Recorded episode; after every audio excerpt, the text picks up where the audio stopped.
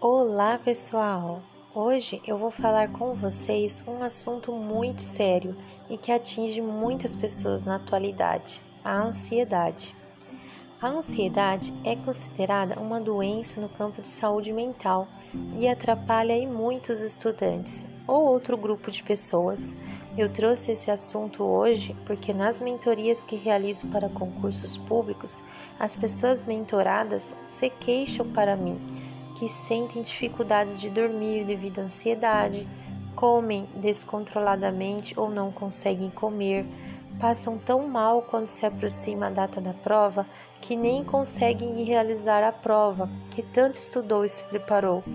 Por isso, hoje eu quero falar sobre isso com vocês, porque com a ansiedade te atrapalhando, ficará muito difícil você alcançar os seus objetivos, seja no inglês, nos concursos públicos, no seu trabalho, em processos seletivos, nos relacionamentos, enfim, ser livre deste mal que aflige tantas pessoas neste mundo moderno e de tanta correria.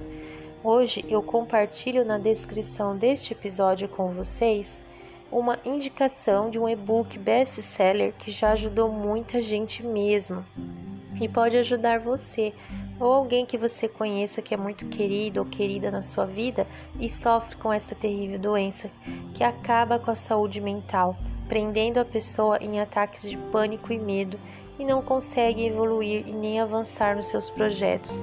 Mas não se preocupe, nosso podcast continuará falando do inglês instrumental.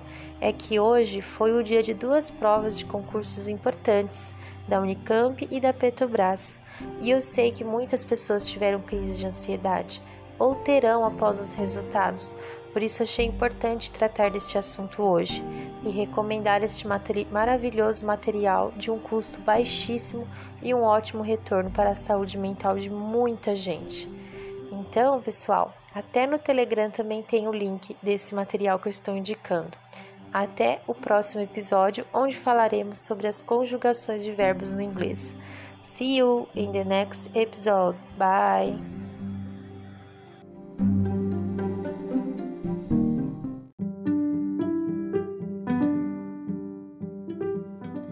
Olá pessoal, tudo bem com vocês? Como prometido, o episódio de hoje irei falar sobre conjugação dos verbos no inglês. Estudando esse assunto durante esses dias, eu percebi que é um assunto que rende bastante detalhes e apesar de eu, eu acredito, no meu ponto de vista, que a língua inglesa ela é mais simplificada do que a nossa língua materna, o português, principalmente no que tange a conjugação de verbos. No, no, no, português, nós temos mais possibilidades e mais variações de cada verbo. No inglês, não. Existem algumas exceções, é claro, e eu entendo que para falar desse assunto é necessário também um material visual. Como assim? De tudo que eu estudei nesses dias, eu tive esse objetivo de preparar para vocês que me acompanham aqui nesse podcast um e-book, um tutorial sobre conjugação. Então, eu não consegui concluir, mas eu vou fazer ao longo dos nossos episódios esse material e aviso vocês por aqui para vocês terem acesso gratuito. Eu achei muito importante, por quê? Porque é um assunto que envolve detalhes, que é importante você estar tá visualizando além de estar tá ouvindo também, para você consultar depois quando você precisar. Mas assim, resumidamente, quando se fala de conjugações nos verbos no inglês, nós precisamos se atentar ao verbo to be, ao verbo have, porque eles dois são praticamente auxiliares também, e eles dois têm exceções aí na hora de conjugar os verbos. E os demais verbos que existem, é, tem uma lista que tem ali eles no presente, no passado e no particípio dos regulares, dos regulares não é necessário você olhar basicamente nessa lista, porque você vai perceber que ele pouco altera, mas os irregulares é muito importante a gente estudar. Por exemplo, o verbo to be é um exemplo de irregular, porque se você fala no presente, é o vamos supor I am, eu sou, eu estou. Se você fala no passado, I was, então quer dizer, já mudou completamente a grafia, a pronúncia então, assim, essas diferenças na escrita ela, elas são definidas como verbos irregulares. e o to be é, e outros verbos, que são vários, estão nessa categoria. Então, assim, uma dica importante: estude a tabelinha dos verbos irregulares no presente, no passado e no particípio. Ajuda muito na hora que você vai fazer uma leitura de um texto, para você entender ali é, daquele verbo que você está lendo naquele momento e qual tempo verbal ele está. Ajuda muito na compreensão do texto, que é o foco né, do inglês instrumental. Então, pessoal, é, eu fiz um estudo bem aprofundado e eu quero disponibilizar para vocês esse tutorial escrito.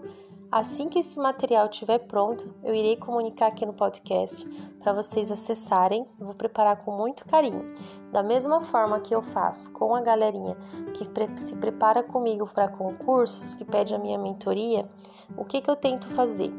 Hoje nós vivemos um excesso de informações, de tudo, qualquer coisa que você quer saber, por exemplo, mesmo estudo do inglês. Existem milhões de canais, milhões de podcasts, tudo de milhões.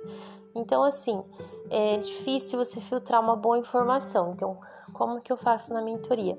Eu filtro essas informações, eu faço um estudo, faço um preparo, indico os materiais que eu consegui ter uma melhor compreensão, e aí o, o mentorado, o aluno, ele já vai ter ali uma informação pré-filtrada, um direcionamento né, para conseguir o objetivo de forma mais rápida. Então, da mesma forma, eu vou fazer aqui com vocês no nosso canal de podcast e eu vou preparar esse material com carinho para vocês sobre conjugações dos verbos no inglês. Assim que esse material escrito estiver pronto, irei comunicar vocês aqui. E também gostaria de avisar vocês que eu fiz um vídeo no YouTube, estou começando agora aí a gravar vídeos no YouTube, corrigindo a prova da Unicamp, a parte das questões de inglês. Então, assim, confiram esse vídeo, vou deixar o link aqui na nossa descrição do episódio para vocês assistirem lá, tá bom? Dá um joia, se inscreve, comenta, me ajudem aí a continuar fazendo esse trabalho. É isso, pessoal. E tem uma novidade para vocês. Eu vou fazer vários episódios destrinchando as questões de inglês é, dessa prova da Unicamp. Apesar que só foram cinco questões, mas eu achei muito bacana e bastante coisa ali para trabalhar e para a gente comentar. Então, no próximo episódio, nós iremos começar a destrinchar essas questões. Então já acompanha o vídeo para você conseguir é, acompanhar o que eu vou falar nos próximos episódios. Até lá, pessoal! See you in the next episode.